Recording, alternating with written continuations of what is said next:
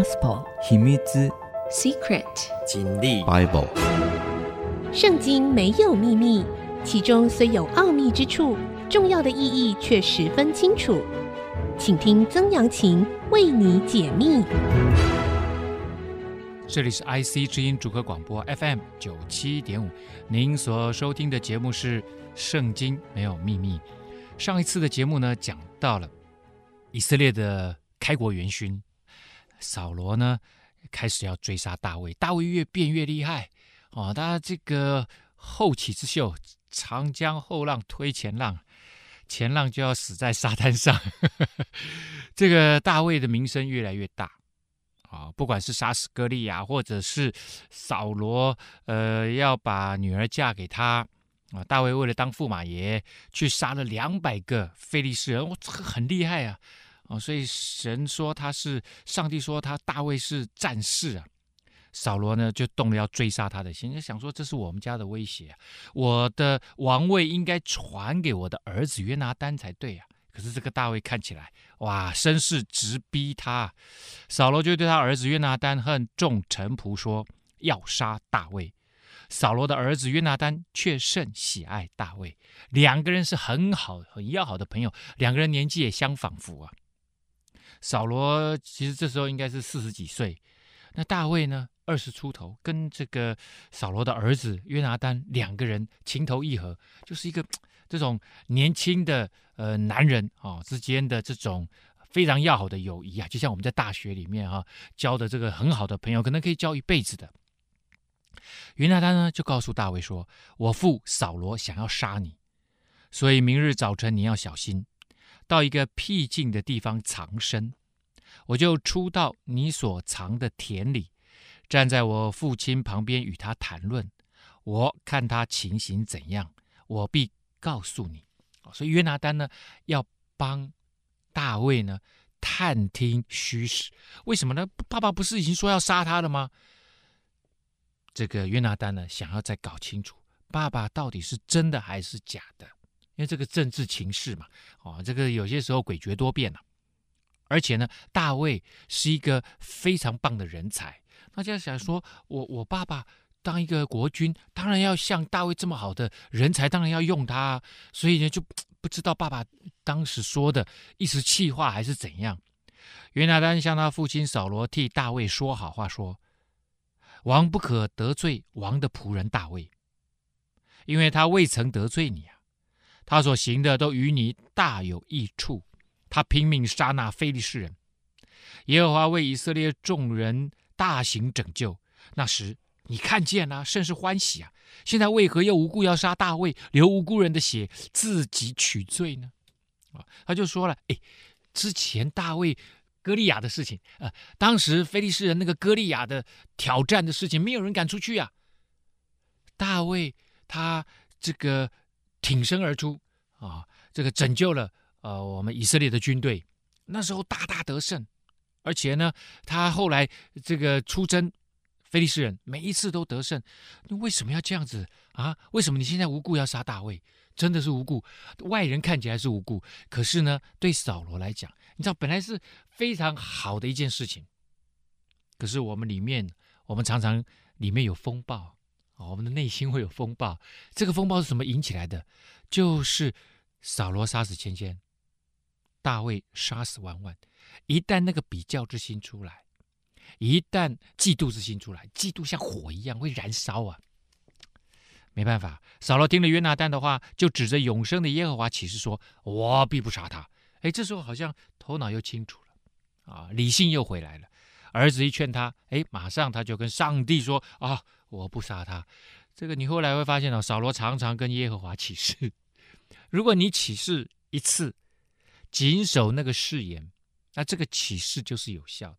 如果你再而三，这个每次都对同一件事情一而再再而三的起誓，那这个起誓就没什么用了。就是英文里面叫 tongue in cheek 啊，就是这个好像反正就是舌头是长在脸颊里面，你想怎么说都行啊。啊，约拿单叫大卫来把一切事情告诉他，带他去见扫罗，他就仍然侍立在扫罗的面前。约拿单觉得，哎，这个应该搞定啊！啊，云淡风轻啊，没事啦啊，就把大卫带回去了。此后又有征战的事，大卫出去与非利士人打仗，大大杀败他们，他们就在他面前逃跑啊。你看每一次大卫啊得胜，名声又再一次往上提升，扫罗又不高兴了。从耶和华那里来的恶魔又降在扫罗身上，扫罗手里拿着枪，坐在屋里。这个枪刀枪是不长眼的，你拿着这个长枪在你的皇宫里面，哎，这个不对嘛？这这个这个是要战场上才带着武器啊！你们在家里面 带着武器，就好像现在的人在家里面，你把枪拿出来玩，这个很危险的。大卫就用手弹琴，扫罗用枪想要刺透大卫啊！原来你看看他那个嫉妒心，好像恶魔一样，你没有办法控制他。一旦想到说大卫比我强。大家都喜欢大卫，可是大家尊敬你，尊敬你是国家的君王。大家知道大卫是属于你的，是被你所用，是你手下的人才。扫罗搞不清楚！我们知道，成为一个领导人很重要的就是你要使用对的人才。这时候你正在使用对的人才，可是呢，好像恶魔一样，扫罗总是在跟大卫比较，总是跟大卫比较，他想把大卫。刺透啊！钉在墙上啊！大卫却躲开，扫罗的枪刺入墙内。当夜，大卫逃走，躲避了。扫罗打发人到大卫的房里去窥探他，要等到天亮来杀他。大卫的妻米甲对他说：“米甲是扫罗的第二个女儿哈，你今夜若不逃跑，明日你就要被杀。”于是米甲将大卫从窗户里垂下去，大卫就逃走，躲避了。米甲把家中的神像放在床上，头枕在山羊毛装的枕头上，用被遮盖。啊，为什么要把神像放在床上？假装啊，假装大卫睡在床上。那大卫这时候已经逃了，已经逃走了。这个神像哈、叫做 Terra Him 啊 Terra Him 是一种家中敬奉的一种呃神像啊。就是你，我们知道外面有大的庙，有大的神明的像嘛，啊，有些时候你会把那个呃他的缩小像放在家里面拜拜嘛，啊，就是就是这个意思。其实各地都是这样啊，台湾更多了啊，台湾很多家里面自己放一个神像在拜的，一样就这个意思。可是呢，你会发现这个神像他把它放在床上，好，然后用一个山羊毛的枕头把它放在上面，然后再用被盖着，这样子能够装出像。大卫睡在床上的样子，所以 Terahim 应该是蛮大的，就是他也许只有上半身，可是这个上半身呢，跟人的上半身差不多大啊，差不多大，这样才能够装得像嘛。要不然如果只是小小的，你放在那边没有用啊。啊，扫罗打发人去捉拿大卫，米甲就说他病了。扫罗又打发人去看大卫，这个扫罗不大相信，人家来跟他讲说，哎，米甲说他生病。哪里生病？我昨天还想杀，我昨天晚上还想杀他嘞，怎么现在就生病了？所以就不大相信啊，就说你你生病了是不是？他躺在床上是不是？当连床将他抬来，我好要杀他。所以呢，扫罗已经跟他手底下的这些士兵讲说，我要杀大卫，去把那个床给我抬来。他生病的时候？他爬不起床是不是？抬过来。米甲就回答说，他对我说，你放我走，不然我要杀你。这个米甲就说：“呃，人家抬一一一下，马上就发现了嘛，发现那个不是大卫嘛，就居然只是个神像，一直把脸盖着而已啊。”米甲只好跟爸爸承认啊，就说：“爸爸，他他他说你叫我放他走啊，如果我不放他走，他就要杀我，是不是真的？不是啊，这是米甲要大卫逃的啦。米甲当然爱她老公啊，就叫他逃，叫他逃。那当然跟爸爸讲的又是另外一套，究竟。”大卫逃往哪里去？其实接下来哈，大卫这前半生都在逃亡，这个就是他逃亡的开始。我们休息一下，稍后回来。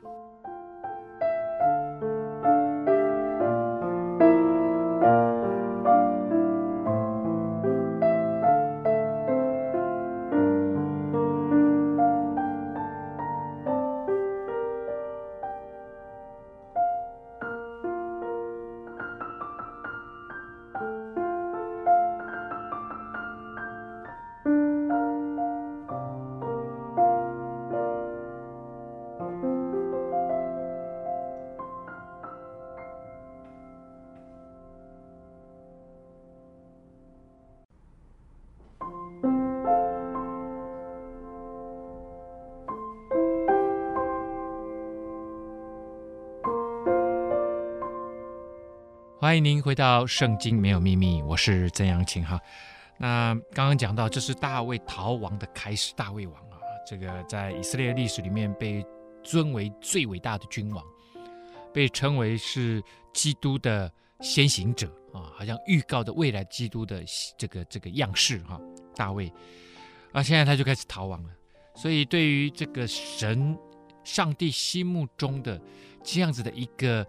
呃呃，美好的年轻人，上帝后来亲自在新约圣经里面为他做见证，说这是一个合我心意的人啊，也要成为合神心意的人，在圣经里面没几个啊，而且这是上帝斩钉截铁用这样子的话语去称赞他啊，这种人并不多。可是合神心意的人，并不是一帆风顺的人，也不是圣人哦，也不是圣人。我先要说，就是信靠上帝的人。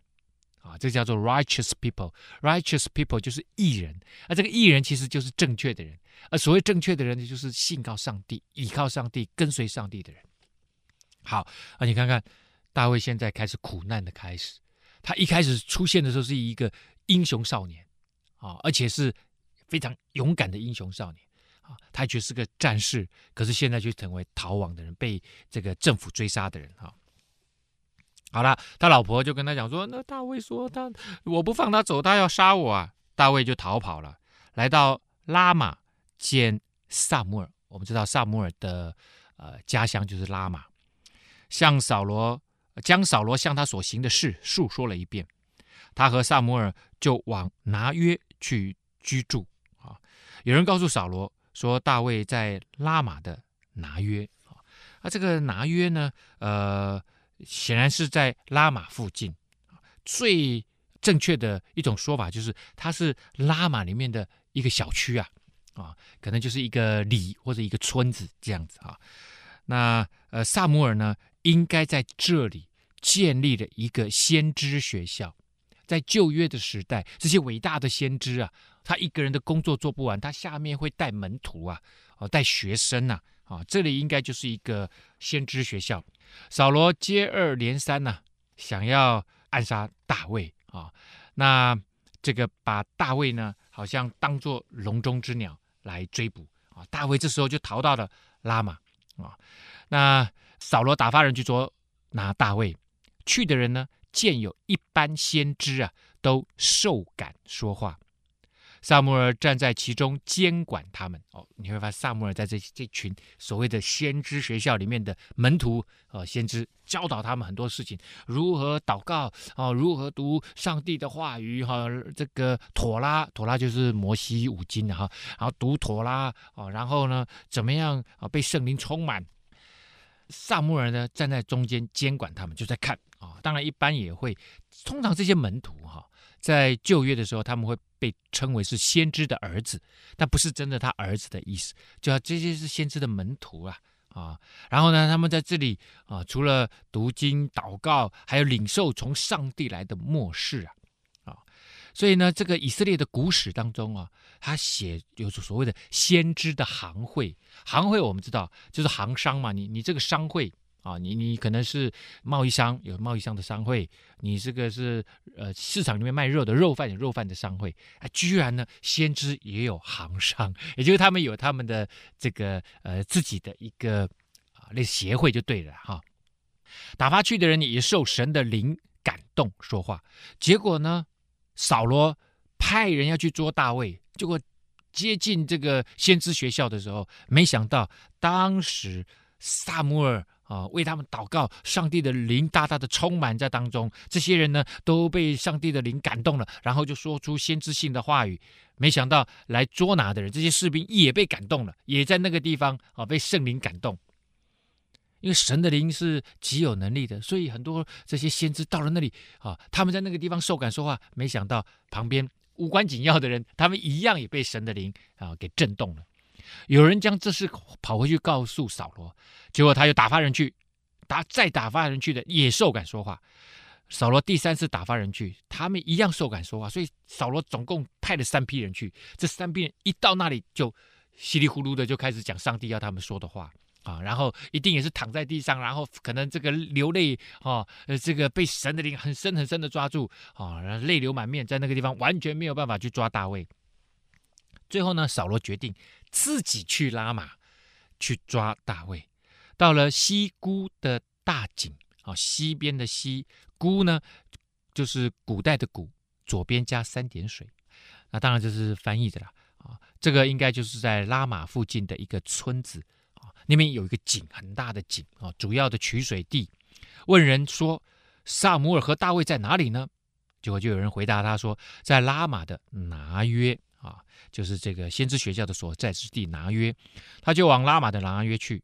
神的灵也感动他，他就一面走，一面说话，直到拉玛的拿约。扫罗脱了衣服，在撒母耳面前受感说话，一昼一夜露体躺卧。因此有句俗话说：“扫罗也列在先知之列吗？” 所以大家就开始聊哦，扫罗也当大家知道扫罗不是嘛？扫罗就是君王嘛，就是他们的王嘛。可是呢，扫罗在跟这个撒母耳的互动当中，大家知道的扫罗并不是那么遵行神旨意的人，所以撒母耳这边有一点点好像要跟他切断关系这样。所以大家说扫罗也列在先知之列吗？这是一种反讽的说法啊，反讽。但是扫罗也被神的灵感动，这是真的哦。大卫从拉玛的拿约逃跑，他一听大卫一听到扫罗也来追杀他了，赶紧就跑了啊。现在我们看到的大卫已经不像英雄形象了，他就是一个呃逃亡者、流亡者，来到约拿单那里啊。他现在知道。这个扫罗现在在这里，他呃也受感说话，所以呢，他就想说赶紧跑回去找拿单，他的约拿单找他的好朋友扫罗的儿子，对他说：“我做了什么？有什么罪孽呢？在你父亲面前犯了什么罪呢？他竟寻索我的性命。”约拿单就回答说：“断然不是，你不至于死。为什么？约拿单为什么这样回答？约拿单当时跟他爸爸讲好了。”他爸爸说：“好，我不再追杀他了。”结果没想到大卫又大大的杀败了非利士人，他爸爸又压起来啊！哈，所以他爸爸里面那个嫉妒的心，不是外面的人说一说，他忽然一下子恢复理性就能够被克服的。他内心深处其实他真的就想杀大卫，他觉得大卫就是要来篡夺他王位的一个未来之星啊！啊，他说：“不会，不会，我爸爸不是这样，我父做事。”无论大小，没有不叫我知道的。怎么独有这事隐瞒我呢？绝不知如此。约拿单都搞不清楚，他显然没有打听米甲放了大卫，叫大卫赶快逃亡这件事情前前后后，而且呢，扫罗还三次叫人来捉拿大卫。显然，约拿单啊，身为一个最重要的接班人，他并不知道他爸爸在做些什么。这个应该说情报没有做好，在他爸爸身边的情报没有做好，这个很重要啊。这个宫廷的斗争哈非常激烈啊。身为未来可能的接班人，应该要知道，应该要知道哈。但约纳丹他是一个正直的人啊，他可能不太愿意做这样的事情啊。那我们知道，像呃古代的啊信陵君啊，信陵君是在战国时期哈末年魏国的一个。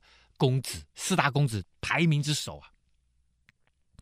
后来呢，他跟这个赵国的关系哈、哦、有一点不太好。赵国在上面，魏国在下面。赵国比较接近现在的河北省啊。啊，后来有一次呢，信陵君呢跟哥哥在下棋啊。后来有那个前方哦前线啊这个边界有人来报，就说北方赵国哦这个国君率领军队哦要来入侵这样子。那这个报告完，哇，那个魏国的国君呢，就是他信陵君的大哥，就赶快站起来，魏安西王就站起来啊，就准备要去处理这个事情，这个是重大的战情呐、啊。结果呢，信陵君叫哥哥说：“哥哥，你坐，你坐，你坐，没事的啊。这个不过就是赵国的国君呐，啊，出来打猎啊。那这个呃，魏国的这个魏安西王就说：你你怎么知道啊？他说：你不用怕，你不用怕，是真的。”结果没多久，哎，前方战情又来报说啊，是搞错了啊，其实呢是来出来打猎的。后来就问他弟弟说：“你怎么知道？”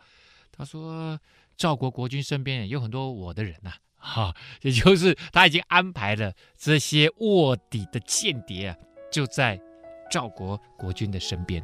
那你说哇，如果他连赵国国君身边都有人，那他在他哥哥魏安西王身边怎么可能没有人啊？怎么没有情报官啊？当然都有了。所以呢，约纳丹显然在这方面啊落于下乘。我们休息一下，稍后回来。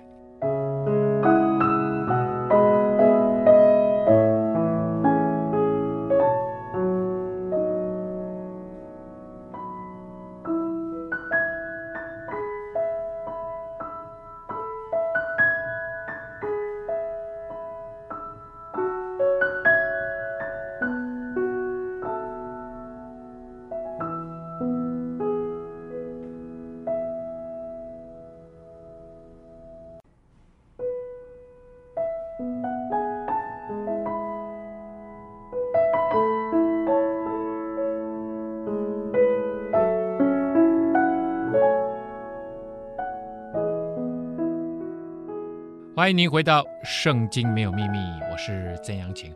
刚刚讲到了哈，这个在君王身边呢、还是要怎么样做一点这个功课啊，做一点功课。好，那这边呢，刚刚讲到了扫罗去追杀大卫，从米甲那边跑出来啊，那大卫从米甲那边跑出来，跑跑跑跑跑，跑到了这个撒母耳拉玛这里，然后扫罗派了三批人自己追来了。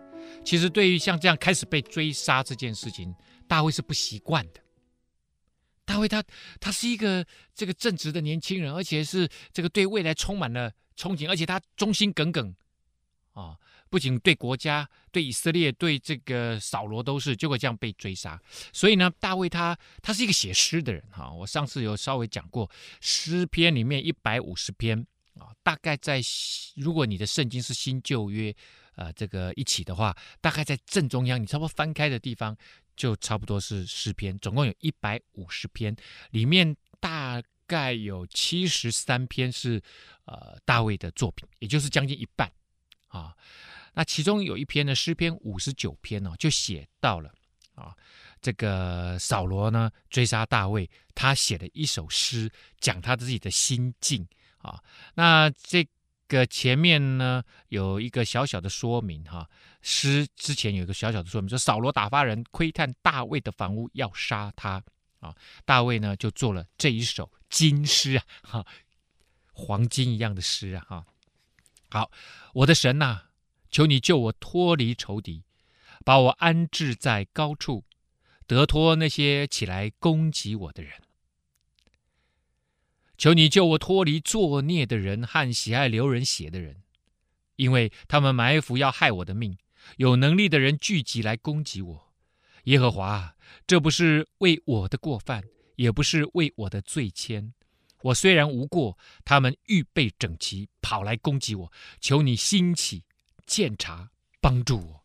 万军之神耶和华以色列的神啊，求你兴起，惩治万邦，不要怜悯行诡诈的恶人。好，那在这个第一节到第五节哈，我们可以看到大卫呢，他说他呃呃被人家追杀，他们埋伏要攻击他，这些都是有能力的人，他们攻击我不是因为我犯了什么罪，我做了什么错啊，他们就是想要行诡诈哦，你你不要怜悯他们啊，所以第一节到第五节我们看到他呼求上帝的拯救啊，呼求上帝，让我们看第六节到第十节，他们晚上转回，如叫嚎如狗。围城绕行，他们口中喷吐恶言，嘴里有刀。他们说：“有谁听见呐、啊？”但你，耶和华必笑话他们。你要嗤笑万邦。我的力量啊，我必仰望你，因为神是我的高台。我的神要以慈爱迎接我，神要叫我看见仇敌遭报。大卫呢，第二段他就讲到他怎么样在险境当中，仇敌如何阴险，如何可怕啊，然后像野狗围绕他啊，然后嘴里面好像有刀一样哈，要刺他，就讲一些很可怕的话啊。那神是他的高台，意思就是说神要把他放在高高的一个台上啊，让仇敌没有办法触碰到他。啊，这个大卫说，上帝是他的力量，他说上帝以慈爱迎接我，上帝爱他。好了，那第十一到第十五节呢？不要杀他们，恐怕我的名忘记。诶，你想说，刚刚不是说要看仇敌遭报吗？怎么这时候说不要杀他们？继续听，主啊，你是我们的盾牌，求你用你的能力使他们四散，且降为卑，因他们口中的罪和嘴里的言语，并咒骂虚谎的话，愿他们在骄傲之中被缠住了。求你发怒，使他们消灭，以致归于无有，叫他们知道神在雅各中间掌权，直到地极呀。到了晚上，任凭他们转回，任凭他们嚎叫如狗，围城绕行，他们必走来走去寻找食物。若不得饱，就终夜在外。啊，你现在知道了为什么大卫说神不要杀他们？大卫这时候一定是气急了。他说：“神啊，你不要杀他们，你慢慢折磨他们，哦，让他们好像这些野狗找不到食物，转来转去，终夜嚎叫，啊，不得饱，终夜在外面找。啊，好了，好像被这些灾难缠住一样。大卫他祷告，他真的是很真实啊。”他不像我们想象中的 holy holy 那种人哦，哇，很很敬虔呐哈，然后心地很好。他没有说你对我坏，我跟我我把我所有的问题都交给上帝，而且很真实啊。如果你没有犯什么错，然后你被人家追杀，被人家诬陷啊，然后告到这个法院去，你一定很气呀。你再有修养，你都很气呀。最后两节啊，这个诗有十七节哈，大概是五五五。啊，各一段，然后最后两节。但我要歌颂你的力量，早晨要高唱你的慈爱，因为你做过我的高台，在我急难的日子做过我的避难所。我的力量啊，我要歌颂你，因为神是我的高台，是赐恩于我的神。哦，后面这两句呢，常常有一些诗歌就会把它谱成曲子，这样子哈。这最后两句就是赞美神，无论现在境况如何，我就是要赞美你。即使你现在你的帮助还没有临到，我就是要赞美你。他写这首诗的时候，是从米甲那边逃出来的时候，他写的这首诗啊。结果呢，接下来扫罗三次打发人去追杀他，然后扫罗自己下来追杀他。他的问题还在啊，可是他就是要赞美神，即使问题没解决，大卫说：“我就是要高唱你的慈爱，你是我的避难所，我的高台，我的神呐、我的力量啊！”啊，好了，刚刚我们讲到了哈，大卫跑回去找约拿单，约拿单说：“我我爸爸不是这种人呐！”，啊大卫又起誓说：“你父亲准知道我在你眼前蒙恩。”他心里说：“不如不叫约拿单知道，恐怕他愁烦。”大卫讲出实话了，你爸爸知道我们两个交情很好，所以呢，他追杀我不敢让你知道，想说你你可能从中阻拦，想说你你可能会对这件事情又不爽。我指着永生的耶和华，又敢在你面前起誓，我离死不过一步啊！这这个这是步步追杀啊！啊，那一天晚上要不是米甲叫我逃，我我早就死了。逃到拉玛来，结果呢，要不是上帝出手，上帝的圣灵感动了那些杀手。一批又一批的杀手，这个叫叫好莱坞来拍，就是一批又一批的杀手啊，追杀他。结果没想到一到拉玛，每个人都挂了，每个人都躺下了，被圣灵充满啊。这个真的是很奇特，完全超自然的。结果扫罗自己来也没用，也是躺在那里。约拿单就对大卫说：“你心里所求的，我必为你成就。”我们看到了这群这两个年轻人，他们相互之间啊，大卫有问题，他跟。约拿单说：“约拿单呢，也愿意成全大卫。啊，这个当然是最美最美的啊，这个友情啊，啊，友情不是两个人在那边互相比较，而是互相成全对方。”大卫对约拿单说：“明日是初一，我当与王同喜，求你容我去藏在田野，直到第三日晚上。你父亲若见我不在席上，你就说大卫切求我允许他回本城伯利恒去。”因为他全家在那里献年祭，你父亲若说好，仆人就平安了；他若发怒，你就知道他决意要害我了。好，那这个大卫呢，就跟约拿单说：“那我们来，我们我们来个想个方法子啊，来这个呃试验看看，到底你爸爸是不是真的想要我的命啊？”他说：“接下来明天就是初一啊，那初一我们知道月朔嘛啊，那一般来说在那个日子。”他们会有一些献祭啊，来呃敬拜神啊。那可能是扫罗，因为大卫说他初一他必须跟王一起吃饭啊，可能是扫罗呃有约会啊，就在初一的时候，借着献祭啊，把这些因为有好吃好喝的嘛，就把这些臣子啊招过来，他们可能要开会啊，要开会，所以大卫就说，我应该要开会，要跟他开会，然后呢，我就三天缺席都不出席，看看你爸爸有什么反应。如果你爸爸 say OK。因为你你跟他讲嘛，就是说我跟你我跟他请假，我回家呢，呃，因为我们家自己也有也有也有这个献祭啊，回家帮我爸爸忙。如果你你你老爸说 OK，那大概就没问题。如果他生气了，你就知道我一定要逃跑哦，我这个逃亡之旅呢，大概是停不下来了。好，我们先休息一下，稍后回来。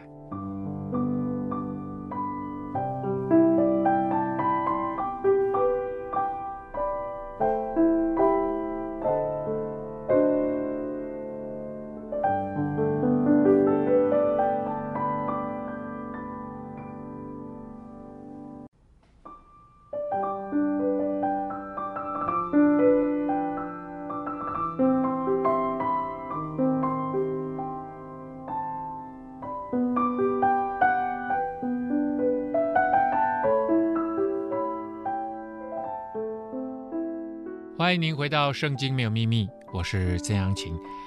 我们说，上帝说大卫是合他心意的人，即使是合神心意的人，他的生命当中也有高低起伏啊，也有像这样子的无妄之灾啊啊，被追杀，被当时的政治领袖追杀，被他的老板追杀。好了，大卫说，我们有个方法，看看你爸爸如何决定。求你施恩与仆人，因为你在耶和华面前曾与仆人结盟。我若有罪，不如你自己杀我，何必将我交给你父亲呢？所以大卫就跟约拿单讲说：“你一定要帮我忙哦！如果要死，我宁可死在你手上，我干嘛干嘛要你爸爸来杀我呢？我们两个是结盟的啊！我为你，你为我啊！人人为我，我为人人啊！”约拿单就说：“断无此事！我若知道我父亲决意害你，我岂不告诉你呢？我一定会告诉你，不用害怕。”大卫对约拿单说：“你父亲如果用厉言严厉的话回答你，谁来告诉我呢？”好，那我我现在躲在田里面呢，那现在怎么办？约拿单就对大卫说：“你我且往田野去。”二人就往田野去了。为什么呢？因为怕身边有人呐。啊，约拿单是一个重要的这个将军啊，接班人，那身边一定有很多人，他怕人多口杂啊。他们两个之间的约定啊，到最后被旁边的人如果跑去跟扫罗说，那那可怎么办呢？啊，所以呢，就说：“哎，我们到田野去。”约拿单就对大卫说：“愿耶和华以色列的神为证，明日约在这个时候或第三日，我打探我父亲的意思。若向你有好意，我岂不打发人告诉你吗？说我爸爸如果说 OK 没问题，那我立刻会叫人来通知你。我父亲若有意害你，我不告诉你，使你平平安安的离开。愿耶和华重重的降罚于我。如果我爸爸想害你，我不跟你说，我求上帝降罚于我，我一定会跟你说的啦。”愿耶和华与你同在，如同从前与我父亲同在一样。所以约拿单看清楚一个事实：其实上帝现在已经没有跟他爸爸在一起。所以上帝跟谁在一起？对于以色列人来讲，他们其实看得很清，特别是领导人。这个领导人跟上帝的关系，透过先知，他们其实是好像有一个。啊，呃，这个上帝联盟哈，在上帝的下面有先知、有君王、有上帝，他们能够看得出来。显然之前扫罗做的很多事情都不好，所以呢，约拿单知道现在上帝的同在是在大卫这边。你要照耶和华的慈爱恩待我，不但我活着的时候免我死亡，就是我死后，耶和华从地上剪除你仇敌的时候，你也永不可向我家绝了恩惠。约拿单知道政治斗争有些时候是极其无情的，他就说：“现在我大概知道以后上帝可能会把政权交在你手上，请你恩待我。现在我要恩待你，以后你要恩待我。我活的时候你恩待我，即使我死了，如果上帝真的要呃这个呃借着你的手剪除很多仇敌的时候，未来我跟我爸爸可能会是你的仇敌，但是我不会是你的仇敌。也请你恩待我的家，我的后代。”所以呢，约拿单哦，已经有一种托孤的味道了，啊、哦，有一点托孤的味道了，啊、哦，他可能知道说，他们家可能未来，因为真的很不得上帝的喜欢哈，扫罗很多作为这样，所以呢，这时候约拿单就跟大卫家结盟，说，愿耶和华借大卫的仇敌追讨背约的罪啊！啊，好了，希望上帝借着大卫啊，这个追讨仇敌就对了啊。那背约谁背约？就是扫罗背约啊，因为扫罗本来就是大卫莫名其妙就追杀大卫嘛啊。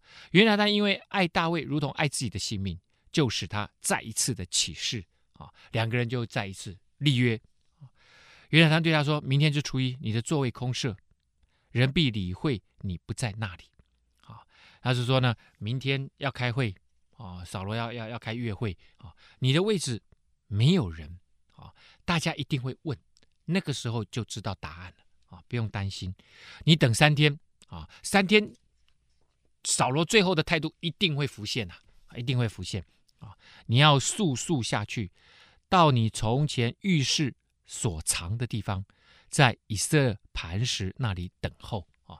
这个以色磐石可能是有一个磐石叫以色啊，那我不知道哈。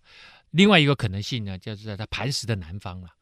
这个以色呢，在希伯来文里面有南方的意思，所以在在磐石南边你等我。所以他们可能在田里面有个大大石头，你就在大石头南边等我啊。我我我会去找你。你之前在那边藏过，我们两个都知道那个地这样。我要向磐石旁边射三箭，我会到那附近，我旁边呢会跟着有一个跟班的，如同射箭靶一样。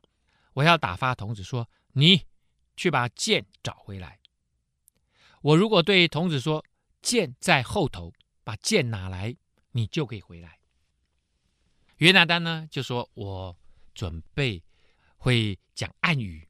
如果我说剑在后面。”就是告诉你说没问题，no problem，一切都 OK 了，你可以回来。我指着永生的耶和华起誓，你必平安无事。我如果对童子说剑在前头，你就要去了，你就要离开了，因为是耶和华打发你去的。至于你我今日所说的话，有耶和华在你我中间为证，直到永远。他们两个说了什么？就说了这个约定呢？三天该怎么办呢？如果三天你的状况 OK。回来，如果三天不 OK，你就离开吧。而且呢，还说了一件重要的事情，就是你我结盟以后，你要善待我的后人。啊，主要是这两件事情。大卫呢，就去藏在田里面。到了初一日，王坐席要吃饭，王照常坐在靠墙的位置上，约拿单侍立在一旁，亚尼尔坐在扫罗旁边。亚尼尔是元帅啊。大卫的座位呢，空设。就是有位置没人啊。然而这日扫罗没有说什么，他想大卫遇事偶然不洁，他必定是不洁啊。有些时候可能是这个他们有很多的规定啊啊，在这个律法里面有很多的规定啊。有些时候如果说你不洁净的话，就不用参加餐会啊。可是第二天就要来喽啊。那个男男性如果说是不洁哈，呃，很可能是他有发生关系。但是因为如如果大卫知道明天要开会，他他前一天晚上可能就不会发生关系，这是一种。另外一种是什么？另外一种可能他梦遗，啊这也可能是一种。啊，还还有很多可能呐。但是呢，他说如果有不洁，他不来参加开会，那也是一天的事情，第二天就应该要来呀。啊，所以他他就今天哎，那可能他们常常会有人一天没来的啦，所以他也就不那么在意啊，不那么在意。初二日，大卫的座位还是空设。扫罗就问他儿子约拿单说：“耶西的儿子为何昨日、今日没有来吃饭呢？”哦，这个讲话就能够看出一个人的心呐，就是一个人的性格跟心就能看。这时候呢，扫罗问他儿子说：“哎，那个大卫的儿子，应该是问大卫为什么没来？”就他说耶西的儿子，啊，就不直出大卫的名讳，你就知道他真的很气大卫啊，连大卫的名字都不想叫他，就说那个耶西的儿子啊，怎么没来呢？这两天都没来。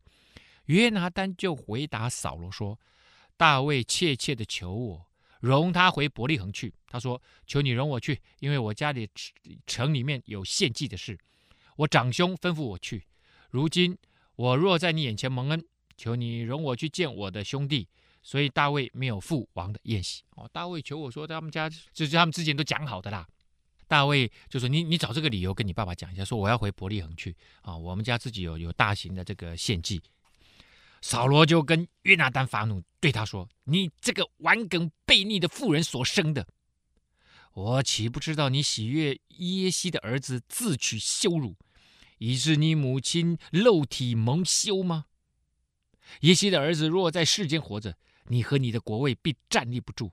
现在你要打发人去，将他捉拿来交给我，他是该死的。